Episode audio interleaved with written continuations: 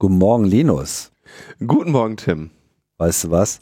Hasen graben gar keine Löcher. Ja. Und Füchse sind gar keine Rudeltiere.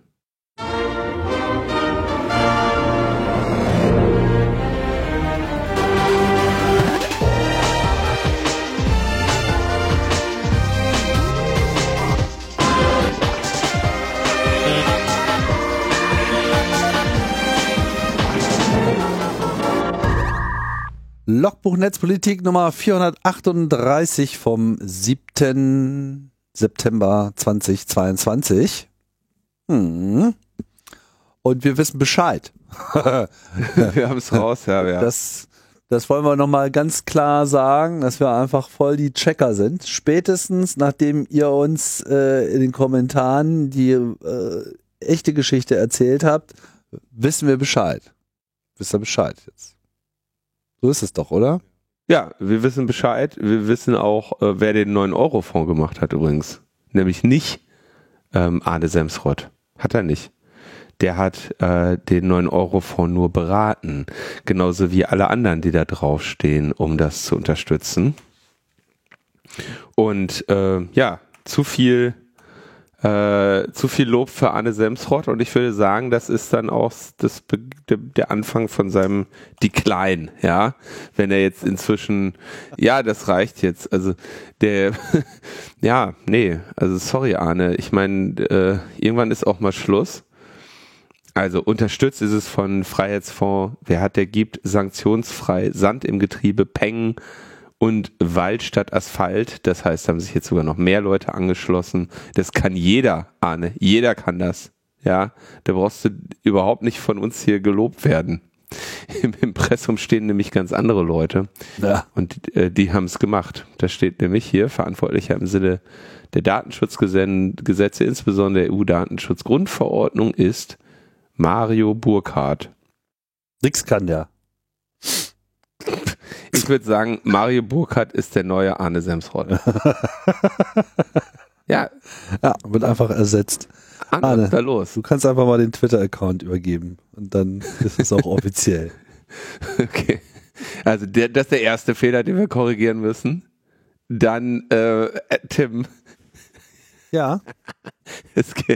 Ich bin noch ein relativ neuer Staatsbürger. Verstehst du? Ja. Ich bin mit den äh, ganzen Dingen noch nicht so vertraut. Man muss sich da auch langsam erstmal reinarbeiten. Bisher hat mich das ja nicht so interessiert. Man muss sich da erstmal randeutschen. Ja. Man muss also reinkartoffelt werden. Rankartoffeln. Ich muss mich da rankartoffeln. Ähm, ja, wir haben über die Online-Ident-Funktionen äh, gesprochen.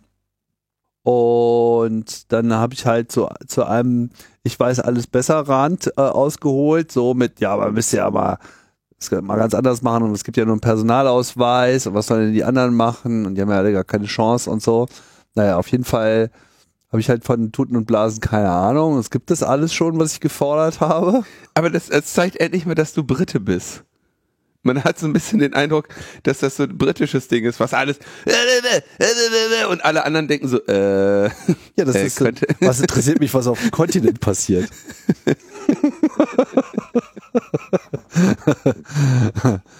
ja, ja. ja so also korrigiere dich. Korrigiere dich, Tim. Ja, also es gibt tatsächlich eine sogenannte EID Karte. Das ist so eine Art Personalausweis für Leute, die nicht Deutsche sind. Warum das nicht auch Personalausweis heißt, weiß ich ehrlich gesagt nicht, weil ich finde ja den Namen Personalausweis ganz gut, aber es läuft letzten Endes hier alles auch auf personalausweisportal.de, ja, von unserem schönen Bundesministerium des Innern und für, na, Dinos? Heimat, Heimat. Heimat, Heimat, genau. Heißt, heißt die wirklich noch so? Ja, Steht da Selbst so. das hat die Nancy Faeser nicht weggemacht. Nee, weiß ich auch nicht. Ja, nicht, Boah. dass dann gleich wieder, dann kommen dann wieder alle an und so und die Nancy, die, die hat's nicht so mit der Heimat und so, ne? Naja.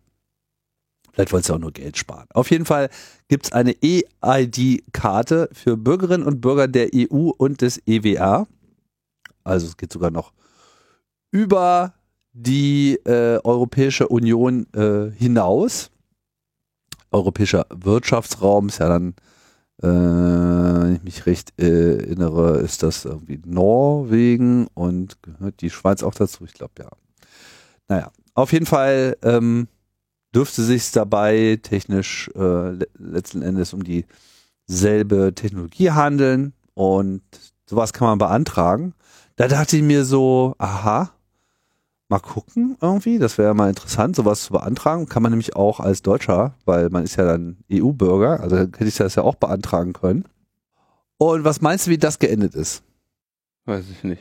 Es gibt keine Termine in Berlin für irgendwas.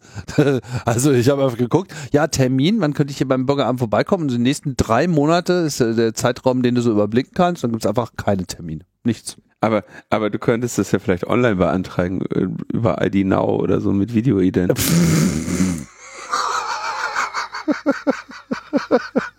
Super Idee. Ja, also das war jetzt nicht so erfolgreich. Außerdem gibt es auch noch den elektronischen Aufenthaltstitel der EAT, der äh, ja auch so äh, ähnlich aussieht, äh, auch so eine Art Personalausweis äh, ist und der dann jetzt wiederum auch für Leute ist, die in irgendeiner Form eben einen Aufenthaltstitel haben, also die in irgendeiner Form vorübergehend hier äh, geduldet werden oder vielleicht auch dauerhaft, weiß ich nicht. Ähm, die aber nicht technisch wirklich Bürger der EU oder des EWR sind. Ja, und auch damit soll im Prinzip theoretisch so eine Online-Identifikation möglich sein. Die Nutzung der Online-Ausweisfunktion ist freiwillig, wie es hier so schön heißt. Ja, und ähm, theoretisch wäre das so das Rüstzeug, äh, mit, mit denen so eine Online-Identifikation gemacht werden könnte. Dann kam noch der Einwand, vielleicht noch eins, dann kam noch der Einwand so, dass ja diese Videoident-Geschichte einen ja auch dann in die Lage versetzen würde, auch zu überprüfen, dass die Person, die das beantragt, auch wirklich auf dem Foto zu sehen ist. Ja, kannst ja machen. Aber da musst du doch nicht den Ausweis drüber verifizieren. Da machst du halt, also, dann machst du halt hier, äh, zeig mal dein Gesicht und äh, halt mal äh, deinen Ausweis da dran. Aber also das Gesicht zu überprüfen, ist ja nicht den Ausweis zu überprüfen. Ja. Und deswegen ist ja die EID-Funktion mit einer PIN geschützt, damit sie genau dann nicht mehr funktioniert, wenn der Ausweis äh, gestohlen wurde. Ja, also das Entscheidende an dieser, äh, da, dass es eine Smart Card ist, ist, äh, dass die Fälschung des Ausweisdokumentes nach, also ökonomisch nicht möglich oder also sehr, sehr unwirtschaftlich ist auf diesem Wege. Also die Prüfung des Zertifikates äh, ist äh, zu umgehen, äh, wird enorm teuer. Ähm, und beziehungsweise wenn nicht sogar weitestgehend unmöglich für, für äh, mit, mit, ja, aufgrund der, der zu hohen Kosten äh, im, in, im Aufwand. Und damit hast du halt die Echtheit des Dokumentes geprüft. Wie auch natürlich beim, bei anderen Dingen hatten wir das ja auch schon. Die Echtheit des Dokumentes heißt wiederum nicht, dass auch der richtige Mensch vor dir steht. Insofern ist schon korrekt. Du musst natürlich, müsstest dann natürlich auch das Foto vergleichen. Aber genau deswegen ist ja eins in der Regel eines drauf. Ähm, wobei, wenn man das jetzt zu Ende spinnt, bin ich auch ganz ehrlich, dann würde man natürlich sagen, ja, okay, dafür haben wir inzwischen die zentrale biometrische Datenbank, um zu gucken, äh, dass der Mensch, der sich da präsentiert, auch tatsächlich der Richtige ist. Ja. Also aber das Ding in die Kamera zu halten, sorry. Ja, also dieses ganze Wasserzeichen und dann wackeln und so weiter, also das ist, das ist einfach wirklich extrem mühsam und man fragt sich halt, warum es nicht eigentlich einen Push gibt, das dann auch mal wirklich zur Anwendung zu bringen, wenn andere Länder das auch schaffen. Aber ist dir das eigentlich schon jemals äh, in deinem Leben vorgekommen, dass du diese Option angeboten bekommen hast und dass du die dann auch genutzt hast? Die EID-Funktion? Ja, des Persus zu nutzen? Äh, ich glaube, bei Elster hätte ich das machen können, aber hat irgendwie nicht geklappt. Und ansonsten habe ich mit der Ausweis-App mal ein bisschen rumgespielt. Äh, da konnte ich mich dann, habe ich mich erfolgreich selber identifiziert. Mhm. Zuverlässig. Und ähm, äh, aber das ist ja genau der, das ist ja genau der, der Punkt, den wir auch, den wir da immer wieder ansprechen in diesem Kontext. Diese Techn also diese Technologie wurde da vor vielen Jahren eingebaut. Und dann wurde nicht an ihrer, ähm, an ihrer Verbreitung oder an der Verbreitung gearbeitet, dass Menschen das nutzen können, mit der Begründung, die Leute haben das ja nicht, was auch stimmte. Ja, es war ähm, anfangs, wenn ich mich nicht täusche, Opt-in. Und ähm, dann haben auch Menschen natürlich den Opt-in nicht gemacht dann wurde es Opt-out und inzwischen haben halt alle Ausweise diese Funktion. Das hat, ich ja glaube ich auch in der letzten Sendung gesagt, per Definition zehn Jahre gedauert, bis alle das haben. Ja, und in den zehn Jahren, ich glaube, die ersten fünf Jahre hat man gesagt, hat ja keiner und die zweiten fünf Jahre auch noch. Und jetzt sagt man, ja, bietet ja keiner an. also das äh, ist dann eben äh, versenkt. Ne?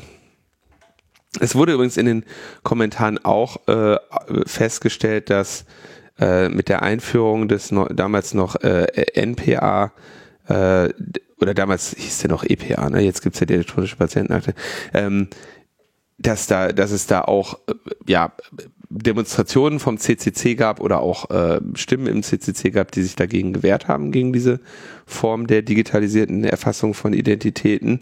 Äh, das ist korrekt. Ähm, ich, es gab da einen eher theoretischen Angriff, wenn man eben nicht den Reader hatte, also äh, nicht den Reader, wo auch das Pinpad drauf ist, sondern nur den einfachen Reader, den ich hier auch liegen habe, äh, dann könntest du theoretisch mit einer Malware natürlich die Tastatureingaben abfassen und so die PIN klauen.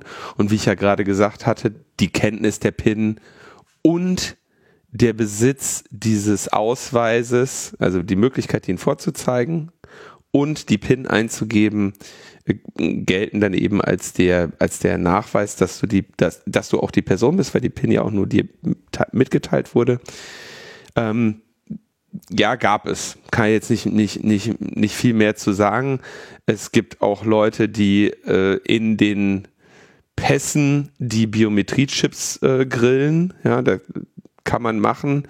Ich glaube, ich habe relativ häufig betont, dass ich äh, nicht Lust habe, in der, in der langen Schlange zu stehen, wenn ich, wenn ich in die Bundesrepublik Deutschland in Frankfurt oder München einreise bin oder ausreise, bin ich schon ganz froh, äh, dass ich da an das schnelle Gate gehen kann. Ähm, aber da geht es eben auch nochmal um eine Menge mehr bei diesen, äh, per, bei diesen Ausweisen.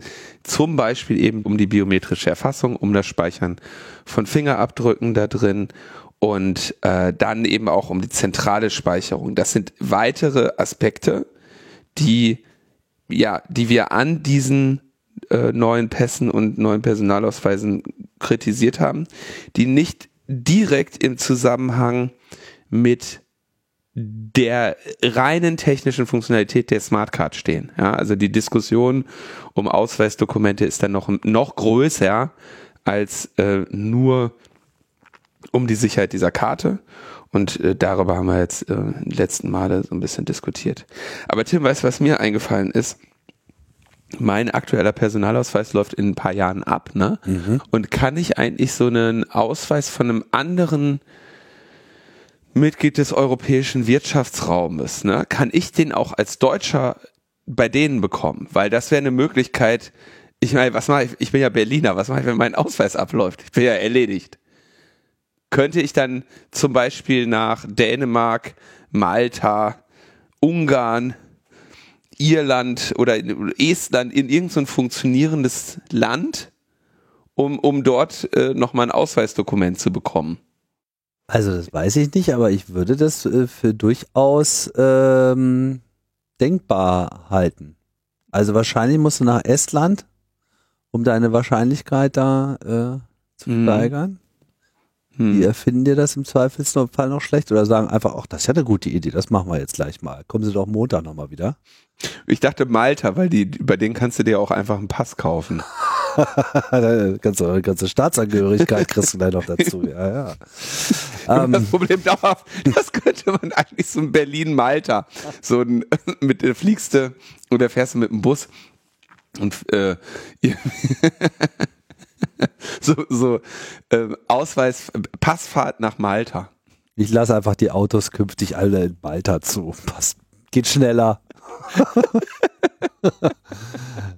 ja, aber ich meine, es ist wirklich dramatisch in Berlin, ne? Also ich meine, das grenzt schon wirklich an, ähm, ich weiß gar nicht, wie nennt man denn das? Das ist doch irgendwie so ein, so ein, so ein Notstand, ne?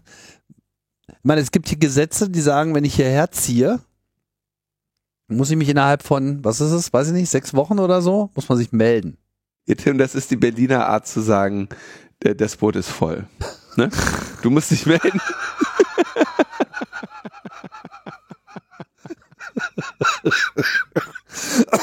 naja, ziehen kannst du schon, aber melden geht nicht. Irgendwas müssen wir den Schwaben hier entgegenhalten. Ich, ähm, Was melden wollen sie sich? das, haben, sie doch das haben früher in der Schule bestimmt auch nicht gemeldet. aber das ist, ist, es ist ja tatsächlich so ein bisschen ähm, um also da, da, es, es beißt sich da wirklich ein bisschen alles in den Schwanz und das ist, es ist tatsächlich ein, ein Notstand hier in Berlin, das ist, ist korrekt. Und es ist auch erstaunlich, dass sie das, dass sie das so zelebrieren, ja. Und auch überhaupt nicht in, also ist als gegeben, das ist jetzt seit Jahren so. Ja, es ist einfach so. Es ist es ändert sich nichts daran. Es ist alles völlig, äh, völlig verhärmt und alles, alles steckt äh, fest und man kann da natürlich jetzt auf Berlin zeigen, aber es ist halt im Großen und Ganzen, also selbst wenn es noch solche Bürgertermine zum Ich melde mich mal an woanders gibt, heißt es ja nicht, dass der Rest funktionieren würde. Also es ist einfach alles ein bisschen, alles ein bisschen kaputt. Okay. Dann haben wir noch was über Kaninchen gelernt. Wir haben es schon angesprochen, ne? Ja. Ja, ich habe auch einen Fehler gemacht und zwar habe ich gesagt, Hasen graben die Glasfaser wieder aus, stimmt nicht. Mhm. Äh, Hasen graben keine Löcher, das machen Kaninchen, Mäuse, Maulwürfe, Vögel, Erdwespen, Maulwurfsgrillen, äh, Regenwürmer und, und Hundeurin. Laut Google. Hundeurin kann graben. Ich, das ist das Ergebnis. Ich habe gegoogelt, welche Tiere graben Löcher. Hundeurin gräbt Löcher. es ist so. Man lernt nie aus. da haben sie, glaube ich, irgendwie, hat die AI was falsch gepasst. Wildschweine, Igel, Füchse oder Dachse können auch äh, Löcher hinterlassen.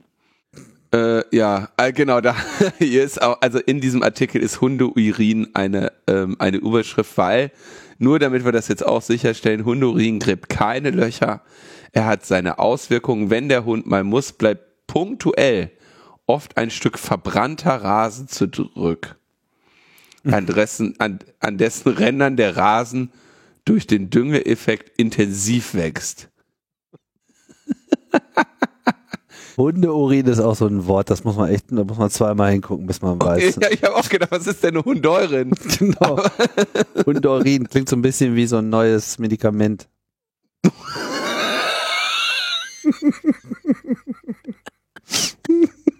Das drehen wir denen an.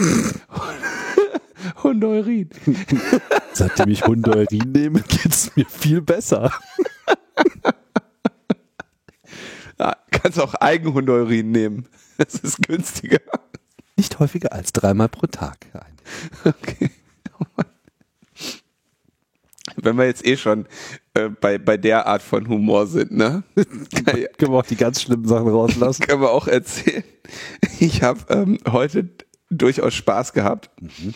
Weil ich mir ähm, Stable Diffusion runtergeladen habe. Mhm. Das ist eine von diesen AI-Geschichten, wo du, wo du Bildbeschreibungen schreibst und der tut das dann malen oder, oder fotografieren für dich, wie du möchtest. Kannst du unterschiedliche Stile, ne? Und ähm, Das, das war jetzt hier, ist ja schon, ich bin ja immer ein bisschen spät zu den Trends. Das ist, äh, ist glaube ich schon vor einiger Zeit da. Also war schon vor ein paar Wochen, dass sich Leute damit immer auseinandergesetzt haben. Das waren immer so As-a-Service-Dinger. Irgendwann wurde das dann released, jetzt konnte man das runterladen. Ist tatsächlich ein bisschen äh, faszinierend. Ne? Du lädst hier so ein bisschen Python-Code runter und dann irgendwie so ein, ich weiß nicht, 4 Gigabyte Modell oder sowas. Und dann brauchst du ein bisschen RAM.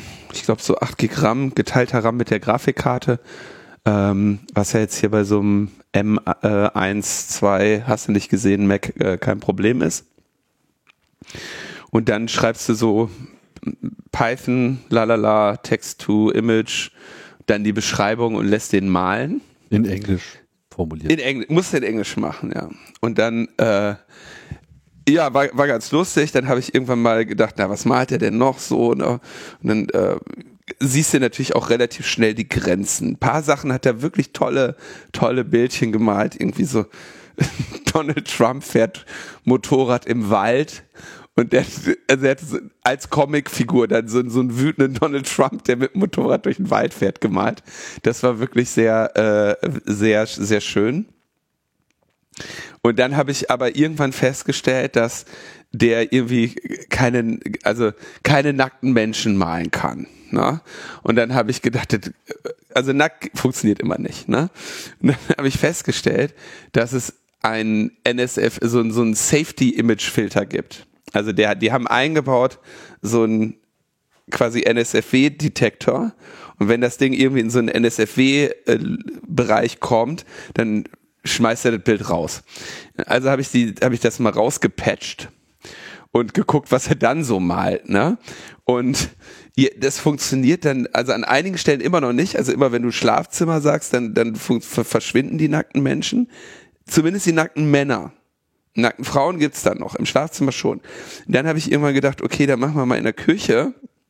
Ach, nackte Frauen Küche, sind nicht NSFW sozusagen ich, ich habe halt so ein bisschen versucht, ich habe halt mal so ein bisschen stichprobartig das Lehr, das Lehrmaterial äh, von dieser, von diesem Modell so ein bisschen ergründet. Und dann habe ich irgendwann festgestellt, okay, wenn du jetzt nackte Männer in der Kirche machst, dann äh, sind die auch äh, wie der Herrgott sie schuf, ja. Und äh, da sind aber teilweise so, also ganz lustige Artefakte dann auch ähm, drin. Und dann habe ich dann habe ich halt äh, gedacht, ja, okay, egal, jetzt machen wir andere Sachen, ne? War irgendwie lustig mal zu sehen, wie der, wie diese AI nackte Menschen malt. Aber, aber jetzt ist es halt so, dass da andauernd nackte Menschen sind. Weil seit ich diesen Filter ausgebaut habe, auch wenn ich andere Sachen äh, malen möchte. Aber mein, meine Stichprobe ist noch zu klein, aber ich hatte auf jeden Fall Spaß. Und ich war auch tatsächlich erstaunt. Ähm, der macht das so in ungefähr einer Minute zehn Sekunden, eine Minute 15 Sekunden ist der mit so einem Bild fertig. Und das ist schon, ähm, also hier auf so einem Laptop, ne? Ja. Das äh, liegt natürlich an der, an der absoluten Überlegenheit der Apple ARM-Prozessoren, aber insgesamt schon faszinierend. Ich hätte gedacht, dass das, oder ich wusste einfach nicht, wie lange das dauern würde. Also, ja. Das heißt, wenn man diesen NSFW-Filter ausschaltet, dann ist auf einmal alles voll mit Pimmelchen sozusagen. Und äh, nicht ganz. Man aber braucht mal, also diesen Filter, um überhaupt sinnvolle Ergebnisse zu bekommen. Da kann man sich ja nur vorstellen, aus was für einem Datenmaterial sich dieses System speist, wahrscheinlich dem ganzen Internet. Und das ganze Internet ist halt einfach voll mit Richtig. irgendwie Nacktheit und äh, wenn du die nicht von vornherein rausnimmst, dann bleibt überhaupt nichts äh, Angenehmes mehr über. Oder also das, das kann schon tolle Sachen machen. Aber ich habe dann nämlich auch, um mal so ein bisschen zu gucken, wo das denn sein Lehrmaterial her hat, bin ich dann auf so eine, ähm, habe ich gegoogelt, was denn, was es denn für Pornoseiten gibt. Da findet man ja auf netzpolitik.org immer Artikel drüber. Und ähm, habe dann mal einfach die Videobeschreibungen eingegeben, die jetzt nicht so reich an ähm, also wenn du, wenn du, wenn du ein ordentliches Bild haben willst, ich habe ganz viel versucht, Wladimir Putin wie er kleine Dosen mit Gas im Supermarkt verkauft. Das, das konnte das Ding so mal gut, mal schlecht. Ne? Der kommt ja auch immer ein anderes Bild raus. Aber wenn du jetzt Pornhub-Titel da eingibst, kommt immer ungefähr das raus, äh, was äh, da auch zu sehen ist. eine gewisse Ähnlichkeit zu dem Video ist zu erkennen, ja. Ich sag dir, sackt sich einfach den ganzen Born. Hast du mal nach Hundeurin gefragt? Ich glaube, die haben so einen Filter auf, ähm, also wenn jetzt äh, äh, ähm, mal, böse Worte benutzt und äh, Urin ist doch glaub, kein böses Wort. Dog, Dog Piss, also Dog Urine, a Dog Urinating, ihr müsst ihn mal ausprobieren, kann ich mal hier gleich kurz machen. Aber wenn du böse Wörter benutzt, dann funktioniert es nicht. Und ich glaube nämlich, dass sie das Lehrmaterial, also totaler Quatsch, jetzt, jetzt kommen wieder die Korrekturen. Ich mache das ja nur, damit wir wieder Feedback kriegen, erzähle ich das. Ähm, da, wenn du jetzt, wenn explizite Begriffe vorkommen, dann äh, ist die Wahrscheinlichkeit groß, dass einfach gar nichts kommt. Also du musst, du musst es halt umschreiben. Ja. Was soll man sagen? Hundeurin. So, ich mach mal Dog Piss. Okay. So, läuft jetzt gerade. Mal gucken. Aber wir können ja mal zum, äh, zum Thema kommen. Ja, ich frage mich sowieso die ganze Zeit, was das jetzt eigentlich mit Netzpolitik zu tun hat. Irgendwie kommen wir vom Thema ab, kann das sein? Ich wollte nur meine, meine AI-Art, äh, die werden natürlich jetzt als NFT angeboten. Kann uns keiner vorwerfen, dass wir uns hier nicht mit moderner Technologie beschäftigen würden. Man muss ja auch irgendwie dranbleiben am äh, Thema und das äh, ist wichtig. Außerdem wollen wir uns äh, später dann so hier unsere äh, Themenblöcke machen und irgendwann quatschen wir nur noch fünf Worte rein und dann entstehen vollständige Lochbuch-Netzpolitik-Segmente. Da müssen wir nicht so viel Zeit mit diesem Podcast verbringen. Ja, genau. Vielleicht können wir den einfach, vielleicht, Tim, können wir bitte ähm, einfach Modell trainieren aus den anderen 437 Sendungen? Ja. vor allem, vor allem, wir haben, wir haben ja die Show Notes und wir können ja, wir können ja die Show Notes nehmen mhm. und einfach alles, was in den, in den verlinkten Seiten in den Show Notes steht, ist halt Input und die Audiodatei ist das Output. Dann soll der das lernen und dann müssen wir nur noch die Links sammeln und ähm, das hätten wir gerne bis nächste Woche hier. Ihr werdet bestimmt so AI-Spezialisten. Ersetzt uns mal durch ein Python-Skript. Ja, das äh, wäre doch mal, also ich fände es auf jeden Fall lustig. Das wird bestimmt funktionieren. So, warte mal, jetzt ist schon fertig. Wir gucken, was er hier gemacht hat. Open. Also ich habe jetzt Hundeurin einen Hundeurin-Spender habe ich jetzt mal malen lassen. Ja, da kam ich jetzt nichts raus, weil ich habe Piss geschrieben. Das, das kennt er nicht. Da musst du Dog urinating on a fascist. Mal gucken, ob das funktioniert. Haben wir unsere Hörer eigentlich schon darauf hingewiesen, dass wir serienmäßig immer mit Kapitelmarken kommen? Und mit Shownotes, in denen ihr jetzt schöne Bilder sehen könnt. Alle erwähnten Bilder. äh, nee, das geht auch wirklich nicht. da sind Sachen bei rausgekommen. Was, was nicht so gut funktioniert hat, war äh, Känguru, das einen Nazi boxt. Aber äh, Du kannst ja mal unsere Sendungstitel einfach mal da reinlaufen lassen und mal gucken, was dabei rauskommt. Also was, was auf jeden Fall funktioniert ist, äh, ich sag gar nichts mehr. mein, mein Donald Trump auf dem Motorrad im Wald ist wirklich super. Den machen wir als, den würde ich echt gerne als Bild. Ich, hier, der ist wirklich super. Der, also der ist auch gut getroffen. Ich, hier, guck dir den mal an. ja, okay, gut. Komm, lass uns zu unseren Dystopien zurückkehren. Ja, genau. Also äh, geht natürlich so nicht weiter, weil wir brauchen Vorratsdatenspeicherung. Aber der Donald Trump ist wirklich gut, oder? Ja, der ist wirklich super. Der, der ist gut. Ähm, wir brauchen Vorratsdatenspeicherung, weil am 20. September, das ist in 13 Tagen, wird der EuGH über die ähm, über die äh, deutsche Regelung zur Vorratsdatenspeicherung entscheiden. Insgesamt ist die Vorratsdatenspeicherung in Deutschland gerade ausgesetzt. weil mehrere Verhal äh, Verwaltungsgerichte zu der Erkenntnis gelangt sind, dass die 2015 beschlossenen Vorgaben nicht mit europäischem Recht vereinbar sind. So, am 20. September fällt jetzt der Europäische Gerichtshof über die deutsche Regelung sein Urteil. Und wir haben ja eine Koalition aus SPD, Grünen und FDP. Die haben äh, in ihrem Koalitionsvertrag geschrieben, die Regelung zur Vorratsdatenspeicherung so auszugestalten, dass Daten rechtssicher, anlassbezogen und durch richterlichen Beschluss gespeichert werden können. Ähm, diese bedeute, diese, diese Wörter haben ja eine Bedeutung, rechtssicher, okay, also muss klar sein, dass das Gesetz nicht wieder durch höhere Gerichte oder also durch, durch die, äh, durch das Verfassungsgericht oder der EuGH kassiert wird.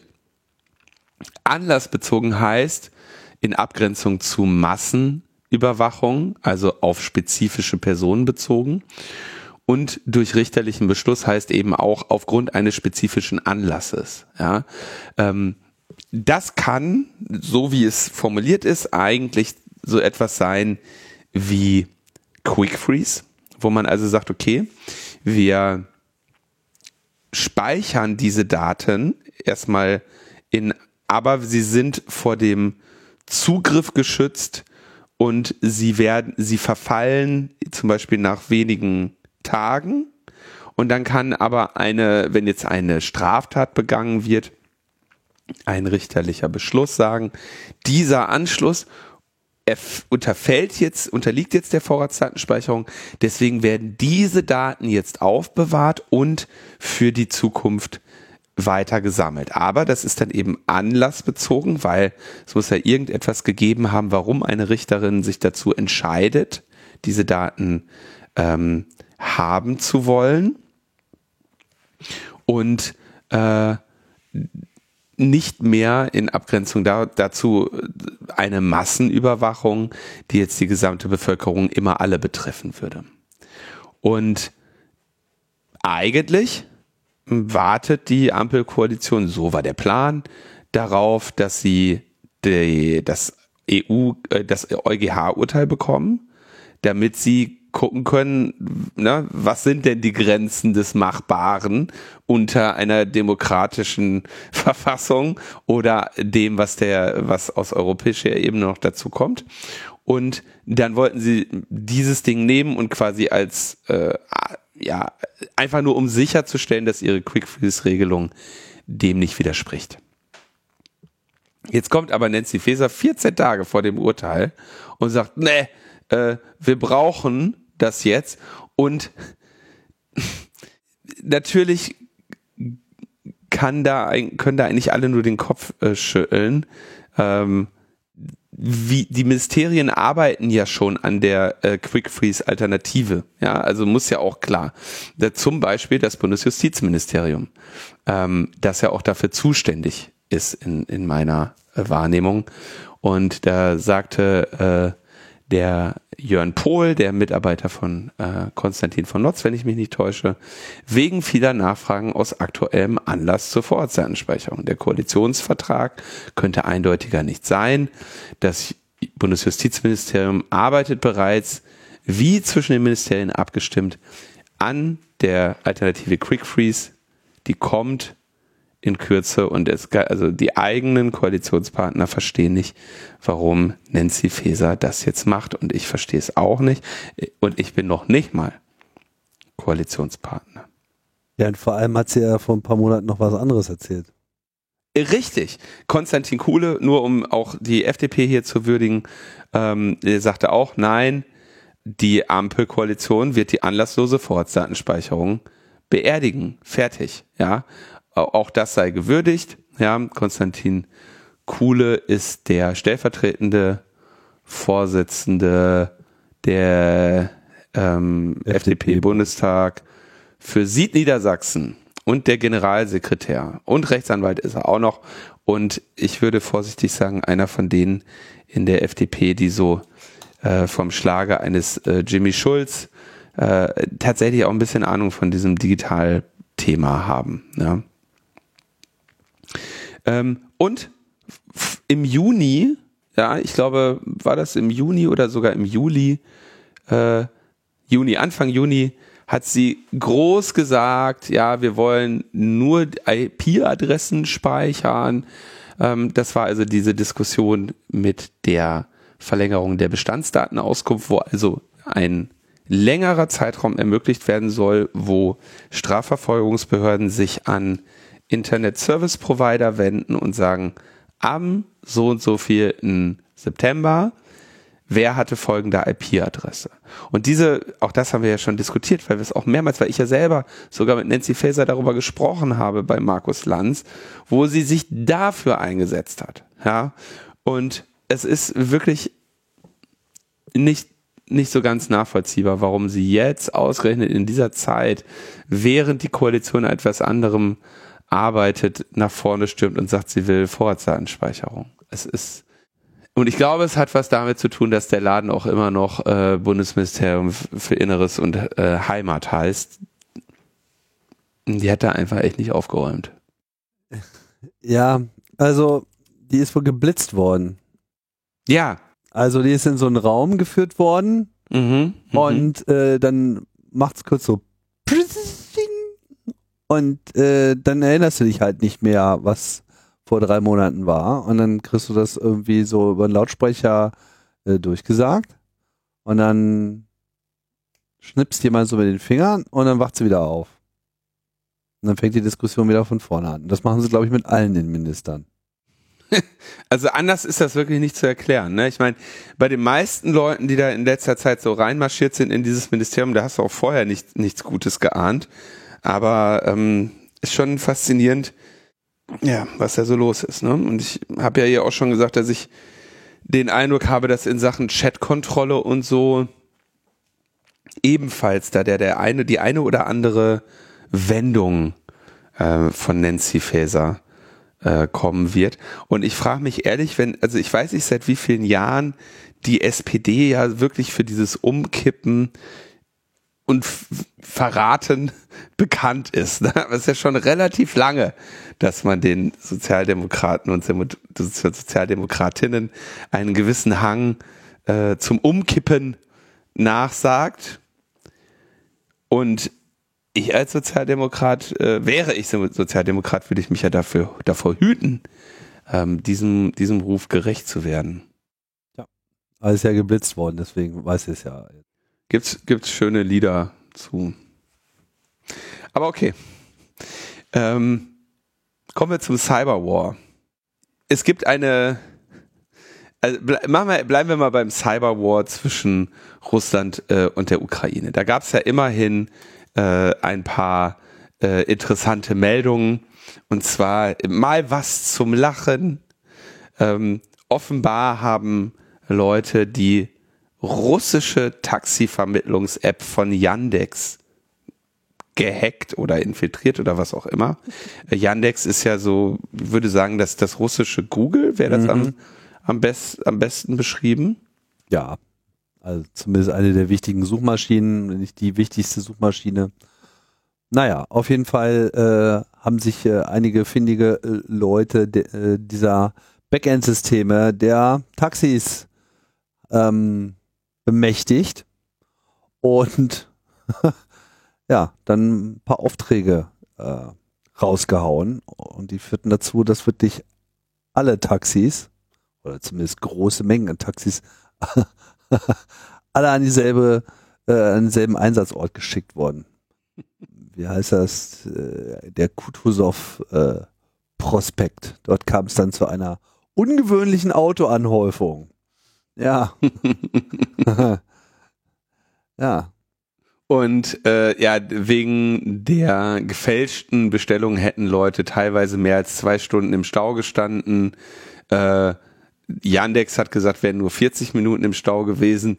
Das Schöne an dem Stau ist aber halt schon, der besteht halt nur aus Taxis. Ich weiß nicht, ob das, ob das in, in Moskau normal ist.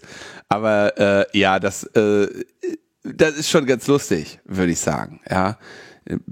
Traurig natürlich auch, dass das natürlich in keiner Weise irgendwie zu vergleichen ist mit dem, was Russland äh, im Krieg gegen die äh, Ukraine macht.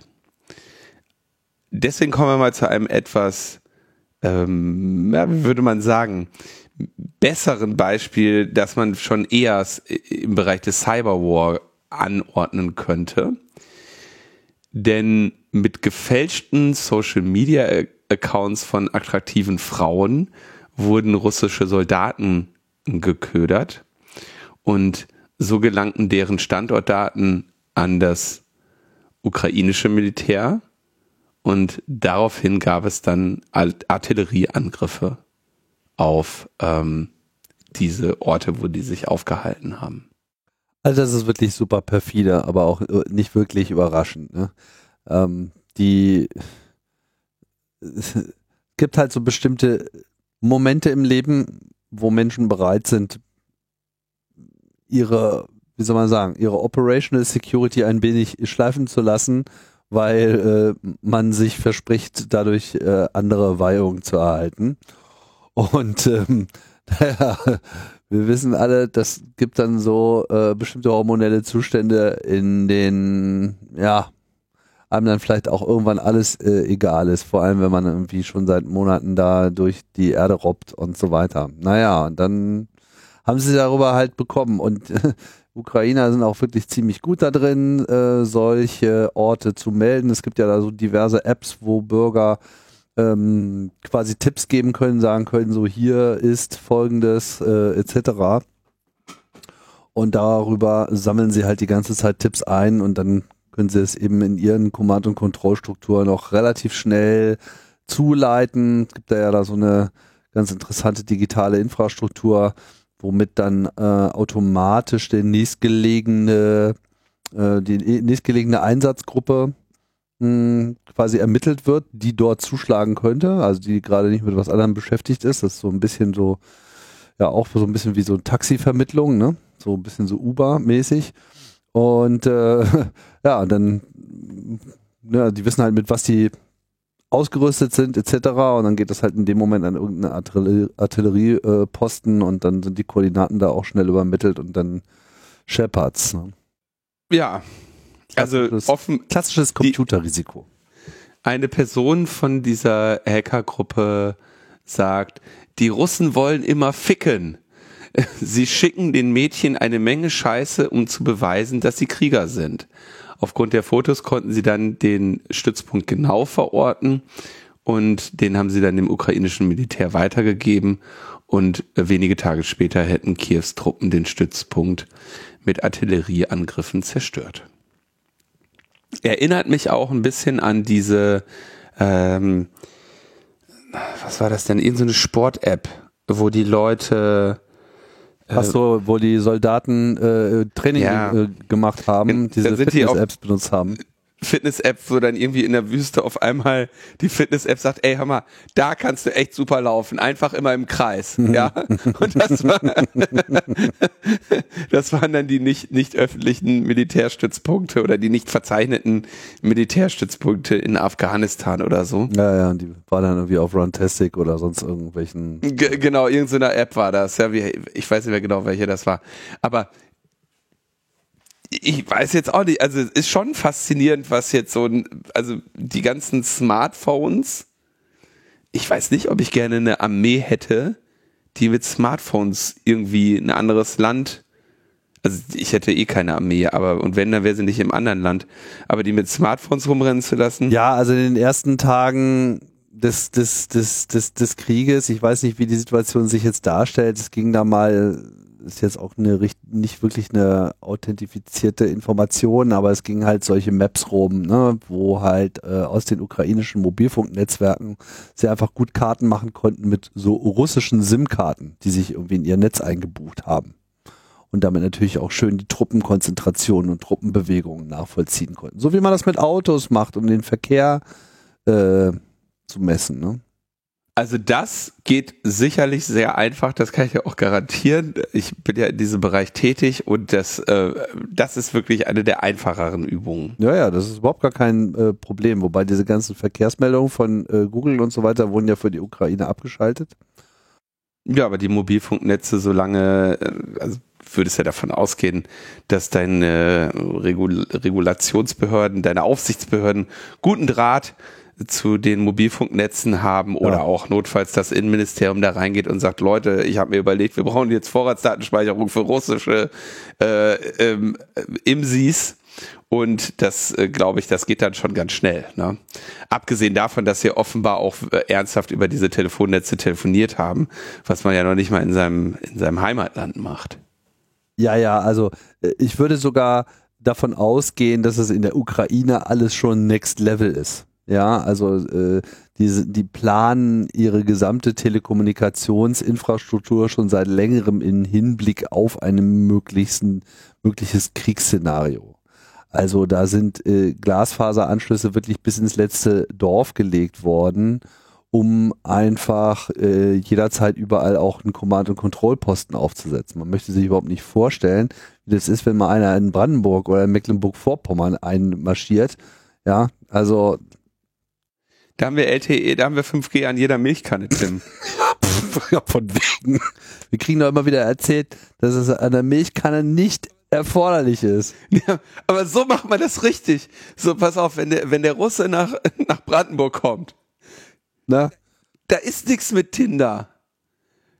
Die, da ist auch nichts mit Google Map. Die verfahren sich. Die fahren an Berlin vorbei nach äh, Hannover. So verwirrst du den Feind.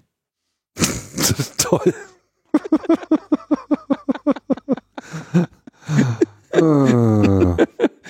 so, China, also ich finde es ja immer sehr schön, wenn Leute sich über Hacking beschweren. Ja, ähm, China beschwert sich über ähm, Hacking aus den USA.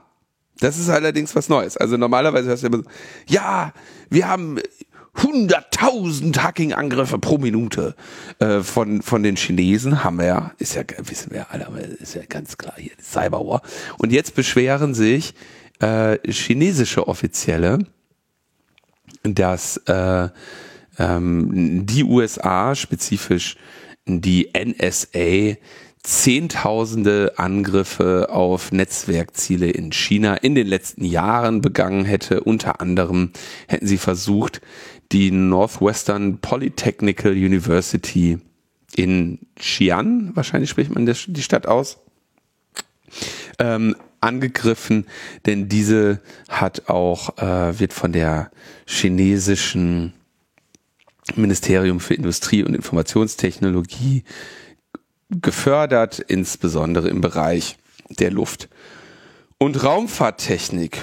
Macht natürlich schon Sinn, dass die NSA sich dafür interessiert, was für Forschung in der Luft- und Raumfahrttechnik in spezifisch von chinesischen Ministerien geförderten Universitäten äh, stattfindet. Offenbar hätten sie dort 140 Gigabyte von äh, sehr wertvollen Daten extrahiert und äh, die NSA hat aber auf eine Anfrage nicht reagiert.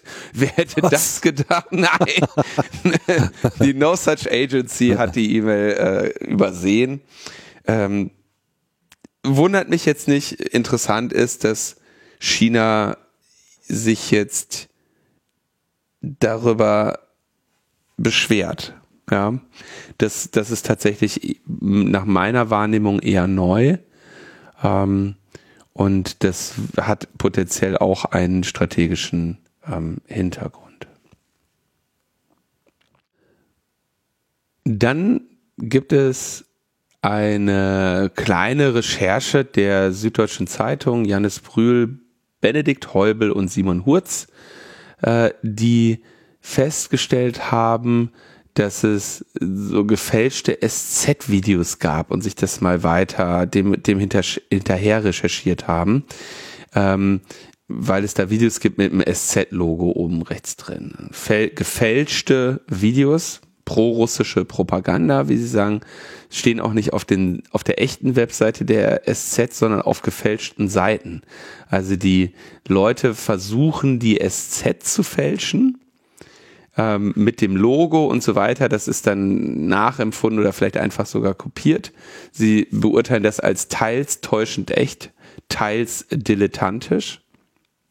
Und sie haben ähnliche Nachrichtenseiten gefunden, die Spiegel, T-Online, Bild, Welt und FATS nachbauen und eben echte Fake-Videos also echte Fake-Videos. Fake-Videos verbreiten, die echt aussehen. Man findet aber gleichzeitig auf den Seiten Rechtschreibfehler und ungelenke Formulierungen, werden also, ähm, wie nennt man das, Typo-Squatting oder so, ne? Also, dass du, dass du Domains registriert, die ähnlich aussehen, äh, süddeutsche.me statt süddeutsche.de nennen sie hier als Beispiel.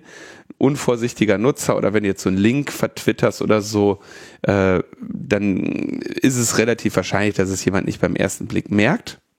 Und dann äh, werden die Videos oder diese Seiten irgendwie über Twitter verbreitet. Was ich aber auch sehr spannend finde, ist, dass sie es jetzt in Ruhe analysiert haben, ein bisschen geschaut haben, hier sind kurze Videos. Sie gehen davon aus, dass es hier eine Softwareautomatisierung gibt, dass beispielsweise das gleiche Video einmal mit einem Spiegel-Logo, mit einem SZ-Logo versehen wird und dann auf diese Domains gepusht wird. Und sie kommen aber, was ich auch ganz spannend finde, trotz all dieser Tricks zu dem Fazit, trotz all dieser Tricks hält sich der messbare Erfolg der Desinformation in Grenzen. Man findet zwar viele Fake-Accounts, aber kaum Reaktionen auf die Videos, die sie verbreiten. Stichprobenartige Überprüfungen zeigen, dass die Links zu den Fälschungen selten bis nie von echten Menschen geteilt werden. Auch auf Telegram spielen die Fakes keine Rolle. Dort existieren etliche große Gruppen und Kanäle, die sich inhaltlich auf russischer Propagandalinie bewegen. Trotzdem tauchen die nachgebauten Sorten, Seiten dort fast nie auf. Allem Anschein nach war der Aufwand für die Kampagne größer als ihr Ertrag. Und das finde ich äh, deswegen bemerkenswert, weil sie es wenigstens mal sagen, ja, weil sie es analysiert haben und es benennen und äh, sich auch die Mühe machen, mal zu gucken, was ist hier los, das einerseits aufzudecken, wie sind die wohl technisch vorgegangen und andererseits aber dann auch mal zu schauen, haben die denn irgendeinen Erfolg gehabt? Und ich finde diese Form von Analyse solcher Phänomene tatsächlich sehr, sehr, sehr notwendig, weil wir ja in, wenn ich es vorsichtig ausdrücken soll, ähm, eine hohe Sorge haben und immer viel Panik machen und dann gibt es Bot und dann ist Fake News im Internet und so. Aber das mal in Ruhe zu analysieren und e, zumindest zu sagen, ja, wahrscheinlich sind irgendwelche Telegram-Kanäle von irgendwelchen Spinnern wirklich ein größeres Problem als irgendwelche Fake-Seiten im Internet. Ja. Fällt aber dann eben auch offensichtlich unter das unter den Hut pro-russischer Propagandaversuche, ob das jetzt von der äh, von, von der russischen Regierung ist, weiß ich nicht zu beurteilen. Wahrscheinlich eher, also weiß ich nicht, haben sie, haben sie mutmaßen sie selber auch nicht drüber.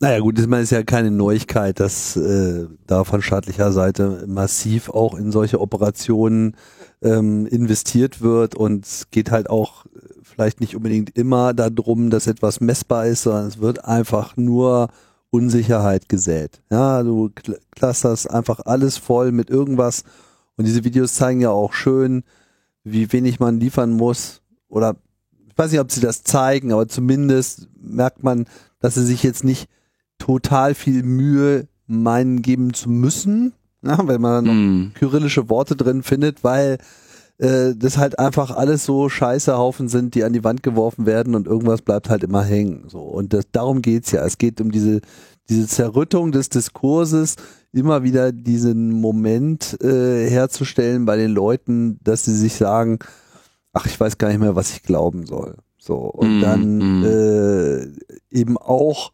quasi echte Berichte vom der Süddeutschen Zeitung halt auch nicht mehr zur Kenntnis nehmen weil die sehen dann das Logo und dann so, ah ja, pff, das war letztes Mal schon so ein Quatsch. Und jetzt erzählen sie mir nochmal was anderes. Und also, ob das jetzt wirkungsvoll ist, weiß ich nicht. Zumindest ist es bemerkenswert, dass sie aber auch nichts unversucht lassen. Also es wirklich einmal mit allen Möglichkeiten versucht wird, auf, wenn es auch nur eine Teilöffentlichkeit ist, äh, darauf einzuwirken und in irgendeiner Form für Verwirrung und Desinformation zu sorgen. So viel zum Cyberwar. Dann gibt es jetzt eine, also 2022 ist ja sowieso das Jahr von Linux on the Desktop und, und von Proof of Stake bei Ether. Ja, haben wir gehört. Ne? Beides ähnlich lange schon in Aussicht gestellt. Ich weiß, ich glaube, seit zwei, drei Jahren reden die bei Ethereum davon, dass sie von dem Proof of Work Modell auf das Proof of Stake Modell umwandern wollen, haben das immer wieder verschoben. Ähm, Ethereum, die Blockchain, die mit nicht nur quasi die nicht nur Überweisungen kann, sondern eben auch Smart Contracts, mit anderen Worten Code in der Blockchain oder in der auch die viele NFTs zu Hause sind, ähm, die also insgesamt sehr viel ja, äh, anwendungsreicher ist. Ähm, von, von dem, was sie, was sie irgendwie kann. Ja, Man für, muss für manche ist es ein Währungssystem, für andere ist es der vielleicht langsamste Computer der Welt. Genau, da wurde ich ja auch korrigiert. Ich glaube, ich habe in der letzten Sendung schon gesagt, ne? Bei Bruchstücke eines Raspberry Pis. Mhm. Aber darum geht's gar nicht unbedingt. Ähm, positiv zu beurteilen ist, immerhin, das ist das Einzige, was wir jetzt hier auch diskutieren. Immerhin wollen sie für den Scheiß nicht mehr mh, den Planeten abfackeln und wollen dadurch, dass sie von Proof of Work auf Proof of Stake gehen, den Energieverbrauch der ganzen Angelegenheit massiv absenken. Kurz zur ja, Erinnerung. Also den Planeten, glaube ich, wollen sie immer noch abfackeln äh, durch das Finanzinstrument, was dort geschaffen wird. Aber das ist äh, ein anderer, aber nicht mehr, nicht mehr direkt. Ja, genau, nicht nur noch mittelbar, nicht unmittelbar.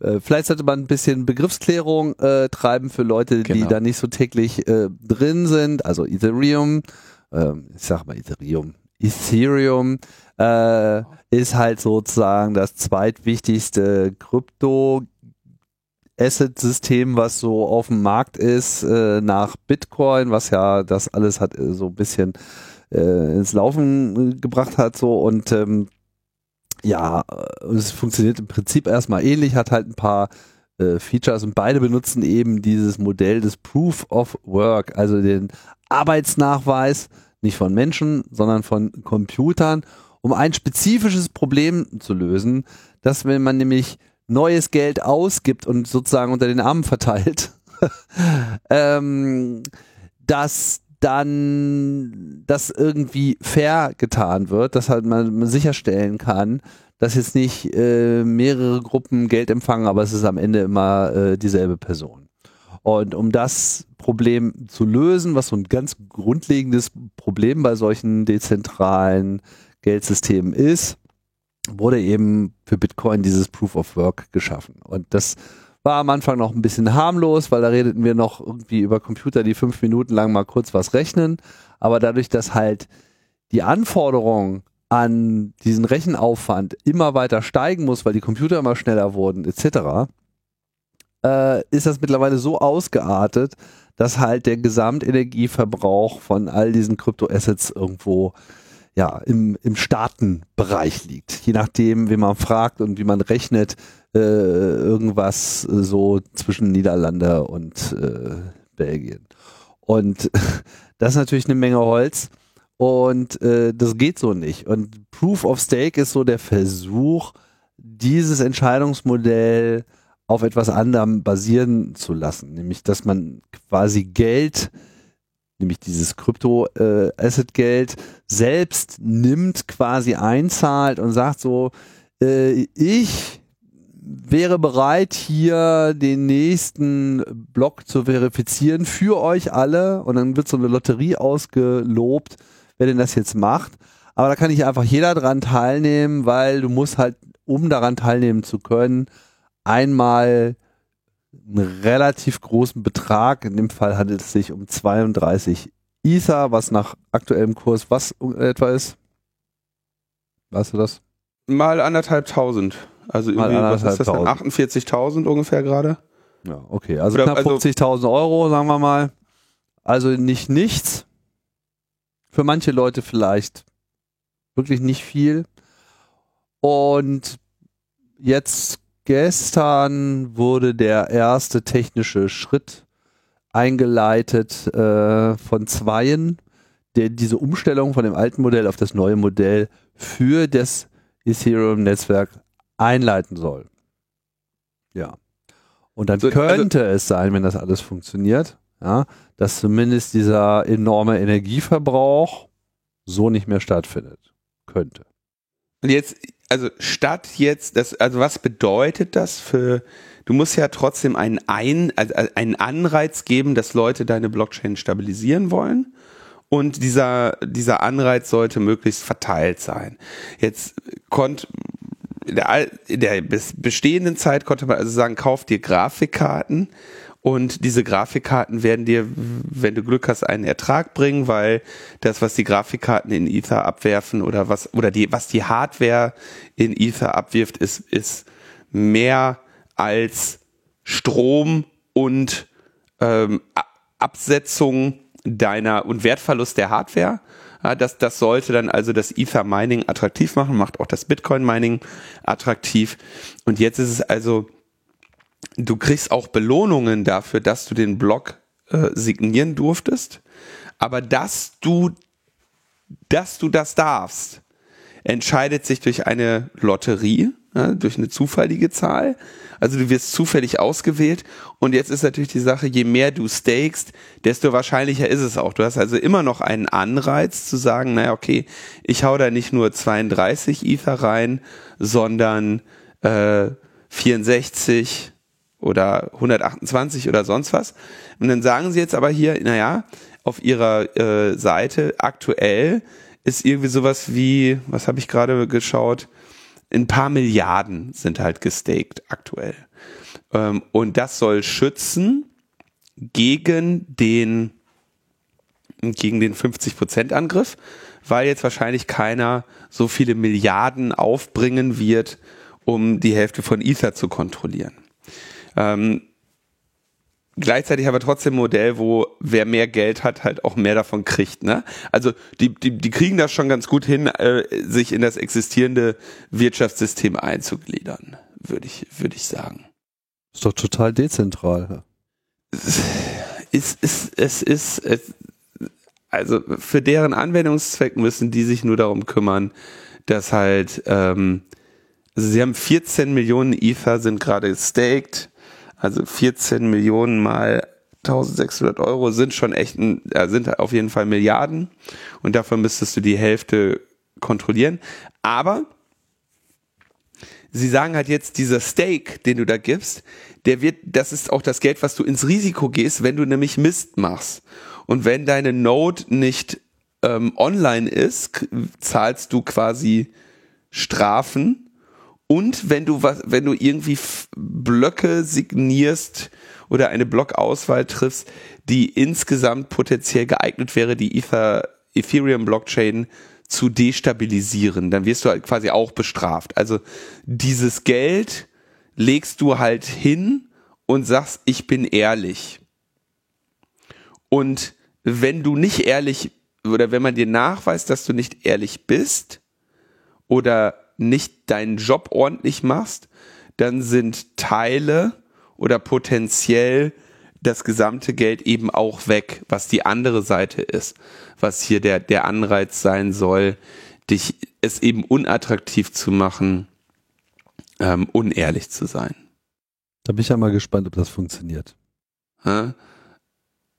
Wenn du, also wenn du dich auf eine, wenn der, wenn du als Validator auf eine Weise gehandelt hast, die äh, die äh, Integrität des Systems verwirren oder unterbrechen kann, dann wird dir ein Teil deines ähm, Stakes geslashed, sodass du einen graduellen bis voll, vollständigen Verlust deines Ethers hast, Ethers hast. Und das ist irreversibel, weil es auf der Blockchain.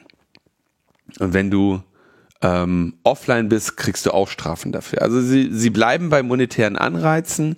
Ich wäre jetzt schon irgendwie mal überzeugt, ich würde schon glauben, dass, also sie haben lange genug darüber nachgedacht, dass sie jetzt wahrscheinlich spontan schon alle Edge Cases berücksichtigt haben. Ähm, das Einzige, was ich, also das Einzige, was wir daran begrüßen können, ist, wenn sie sich damit durchsetzen, wird eben dieser Energieverbrauch auf jeden Fall sinken.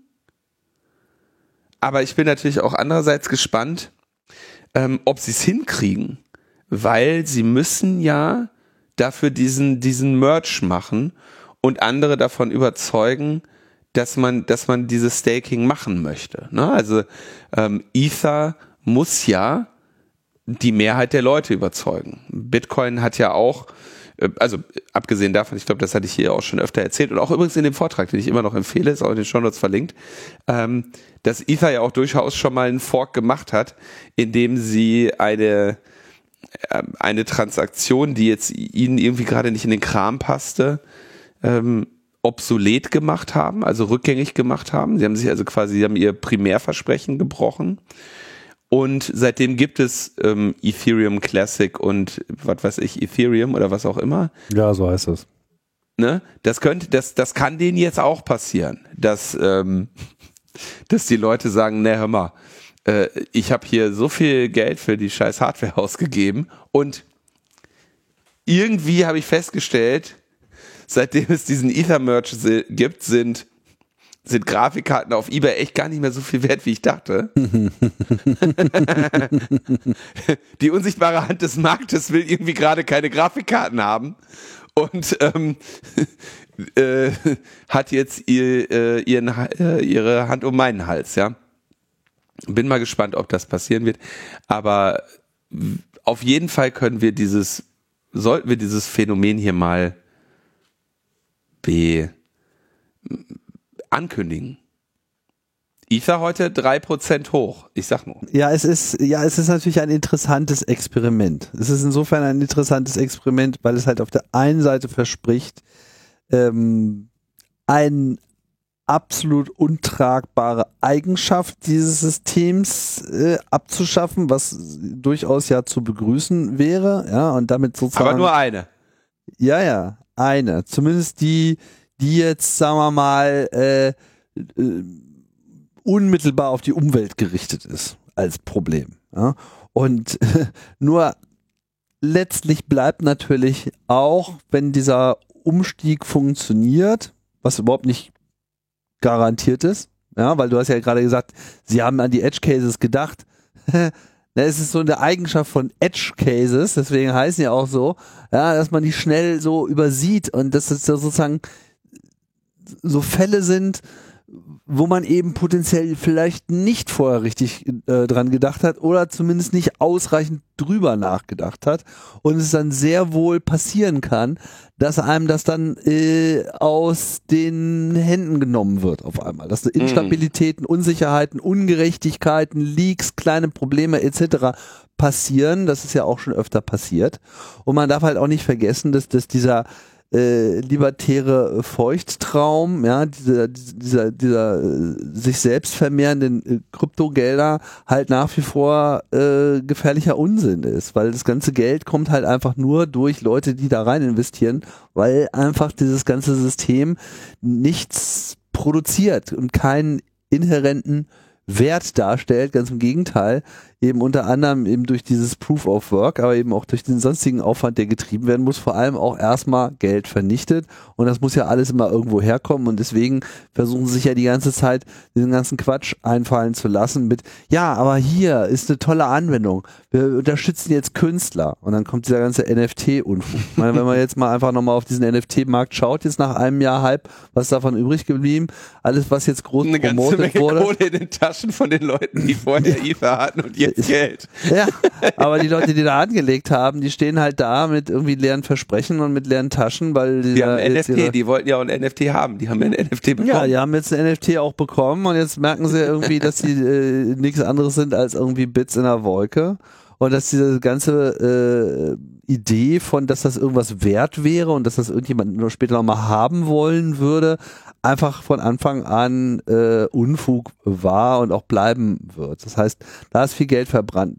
Im laufenden Meter äh, wird überall permanent beschissen und geklaut. Also wenn man mal einfach mal ein paar Blogs äh, verfolgt, die sich mit diesem Thema auseinandersetzen, es ist einfach täglich täglich werden da einfach Millionen betrogen und beschissen. Und zwar vollkommen egal, welche äh, Währung das ist und vollkommen egal, ob das Proof of Work oder Proof of Stake oder Proof of Idiocy ist. Die, das, diese ganze, der ganze Tempel, der da aufgebaut wird, mit, mit so Sachen mit, ja, aber guck mal, hier haben wir uns was einfallen lassen, wo wir das alles zum Einsatz bringen können, das, das dreht einfach dieses Prinzip von, von, von Bedarf und Lösung einfach permanent um. Ja, da wird irgendwie ein komplett neues Web auf, ausgerufen. Ja, Web 3. Ja, was kann denn das Tolles? Ja, genau das gleiche wie das alte auch. Aha, aber warum? Ja, aber es ist toller, weil jetzt läuft es auf unserem Scheiß. Ah, super, okay, gut. Dann, das heißt, ihr, ihr äh, zeichnet hier eine, eine Welt, die total bedrohlich ist, weil irgendwie Google, Apple, Amazon und so weiter und die, denen gehört alles. So, aber ihr, der einzige Vorschlag, den ihr macht, ist, ja, hier haben wir etwas, das läuft langsamer. Versteht keiner die, die, die Technik außer äh, ihr selber, wenn überhaupt. Und am Ende gehören das dann alles diesen Kryptobuden, wo irgendwie wahrscheinlich eine sehr überschaubare Zahl von Leuten dahinter steckt weltweit, die einfach mit diesem ganzen Scam ihre Kohle macht. Und die die ganze Zeit äh, sich albern benehmen und auf irgendwelchen Kryptokonferenzen äh, Dinge von sich geben, die, die einfach nicht jugendfrei sind. Also das ist, dieser, diese ganze Welt bleibt einfach scary und schlimm.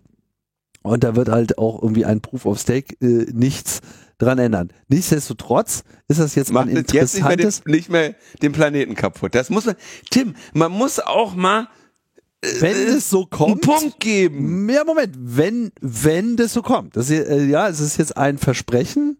Und mit den Versprechen ist das ja so eine Sache in dieser Szene. Also äh, gucken wir mal. Und selbst wenn es so ist, hast du immer noch Bitcoin, was immer noch irgendwie den Großteil dieses Marktes ausmacht und was auch nicht im Ansatz so angelegt ist, dass das irgendwann mal auf so ein Proof of Stake äh, wechseln könnte und dieses Problem wird ohnehin bestehen bleiben. Und jetzt zu sagen, so, naja, aber meine Bitfolge heißt aber anders und kann zwei, drei Sachen anders, ändert nichts an der Tatsache, dass du immer noch in diesem selben Denkraum bist.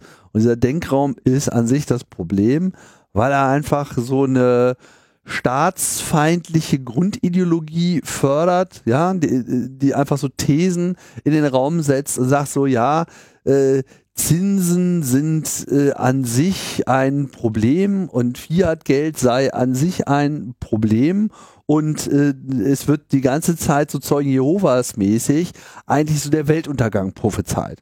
Und sie haben jetzt hier irgendwie den Wachturm und den kannst du kaufen. Und wenn du da äh, den Wachturm kaufst und durchliest, dann, dann wirst du dann auch gerettet, wenn die Apokalypse kommt. Das, das ist ja im Prinzip das, dasselbe Prinzip. Ja. Und die sind auch genauso charmant und, und, und, und interessant, diese Leute, äh, wie diese Zeugen Jehovas, die einem dann irgendwie permanent überall auflauern. Also, ich würde es trotzdem begrüßen, wenn die Zeugen Jehovas den Planeten nicht mehr kaputt machen. Hm. Ja, okay, gut. Trotzdem bleibt es jetzt, und deswegen haben wir das jetzt erwähnt, es ist jetzt ein interessantes informatisches Problem, was jetzt gerade gelöst wird. Das mal, es wurde viel geredet über Proof of Stake und es wird auch viel gezweifelt an Proof of Stake Modellen, insbesondere ob dann die anderen Versprechungen mit, ja, wir sind ja total dezentral und so weiter, damit irgendwie eingehalten werden können, wobei viele auch bezweifeln, wie ich finde, zu Recht, ob das derzeit überhaupt schon der Fall ist, weil du hast auch innerhalb dieser ganzen Kryptowelt äh, extreme Zentralisierungsbewegung. Ja, du hast eine extreme Stärke dieser Exchanges und äh, von API-Providern äh, etc. und natürlich auch von den Leuten, die den eigentlichen Code schreiben, der letzten Endes das alles implementiert, also der tatsächlich beschreibt, was Bitcoin tut, was dieses Netzwerk tut. Und das ist halt kein offener demokratischer Prozess, an dem jeder teilnehmen kann, sondern es ist eine relativ überschaubare Gruppe von Leuten, die das so steuert. Und äh, von daher äh, bleibt abzuwarten, inwiefern das äh, alles so aufgeht. Aber was konkret dieses Proof of Stake betrifft, ist es so ein Informat, ein interessantes, aber nicht so wichtiges informatisches, technisches Problem. Und dann werden wir jetzt demnächst mal äh, wissen, ob sich denn sowas tatsächlich auch durchsetzen lässt, weil abgesehen von den technischen Dingen wird viel auch von den sozialen Dynamiken abhängen, die sie daraus jetzt entstehen. Und das werden wir erst naja, in, frühestens in ein paar Monaten, glaube ich. Was wir jetzt dann schon machen, ist, das, also Ether war ja, haben ja nicht den Fehler gemacht, äh, von äh, anfangs nur auf ähm, eigene Wallets zu setzen und das der Community mehr oder weniger zu überlassen, Mining Pools und so weiter aufzustellen, sondern die sagen ja jetzt schon hier, du kannst Solo Home Staking machen, es gibt Staking as a Service, es gibt Pool Staking und es gibt Centralized Exchanges. Und diese, ja, überall, wo Geld im Spiel ist, gibt es halt eine Zentralisierungstendenz. Es gibt äh, Philosophen, die das äh, Kapitalakkumulation genannt haben. Ich weiß nicht mehr genau, wer das war. Ähm, doch weiß ich sehr genau. Ähm, und ähm, bei, da sind sie zumindest jetzt schon so, ja, hier, da, da gibt es, äh, bieten sie dir, bieten sie die, diese Möglichkeiten halt wieder an, ne? Aber ja, schauen wir es uns mal an. Immerhin müssen wir es erwähnen, haben wir gemacht und äh, damit sind wir durch mit den Themen. Dog urinating kommt nicht so gut raus hier. Doch, ich habe hier habe ich einen Hund, der pinkelt. Fliegt aber auch so ein bisschen. ja, wir sind durch, Tim, oder? Nehmen Sie dreimal täglich Hundeurin und alle Ihre Kryptoprobleme verschwinden im Weltall. Hundeurin-Coin. Im Cyberspace. Ja, das waren auf jeden Fall die Nachrichten der heutigen Woche. Es wird alles äh, besser. Wir kriegen Vorratsdatenspeicherung. Dann denkt endlich jemand an die Kinder. Und bei, bei Ether denkt jetzt endlich jemand an Umwelt. Das ist doch. Und Kaninchen sind gar keine Rudeltiere. Nee, überhaupt nicht. Graben Füchse eigentlich Löcher? Ich glaube ja. Das ist alles so verwirrend. haben die nicht Bäue, also haben die nicht einen Fuchsbau? Fuchsbau. Ich glaube, Fuchse graben Löcher. Fuchsbau ist ein ba Graben. Füchse. Löcher. Graben gehört zum Verhalten der Füchse. Siehst du mal. Gesicherte, Umgebung, praktische Informationen von Logbuch Netzpolitik. Damit könnt ihr jetzt, damit könnt ihr jetzt einschlafen. Das Internet ist so geil. Fuchsratgeber.ch hat einen Artikel mit dem Titel Warum graben Füchse Löcher in meinen Garten? Ja. Weil du da deine Bitcoin vergraben hast. Wo sich Umgebung und Boden dafür eignen, legen sie Baue mit Gangsystemen an, in denen sie ihre Jungen aufziehen. Im Garten graben sie Röhren an den unmöglichsten Orten. Ja, ist ein Fuchsbau. Graben gehört zum Verhalten der Füchse. Welche Löcher? Search, Search Engine Optimization ist super. Ist es haltbar? Sagt, welche Löcher graben Füchse? Wie tief? Wie tief? Das ist die entscheidende Frage, Tim. Wie tief gräbt der Fuchs? Weil wir müssen das Internet ja von dem verstecken. Sie können sehr tief graben. Wenn du, wenn du Hühner hast, äh, musst du 80 Zentimeter tief den Zaun in den Boden vergraben. Unglaublich. Linus? Nachts kriegt der Igel. Der Tag ist noch lang. Ich, bin ich froh, dass ich keinen Garten habe. Da bist du deines Lebens nicht mehr froh. Fuchs, Igel, wer da Ganz schön was los. Ich sag dir, leg dir einen Hasen zu, der gräbt wenigstens keine Löcher. Ich hol mir einen Hasen ab. Tschüss, Leute. Bis nächste Woche. Ciao. Ich bin ein Rudelhasen.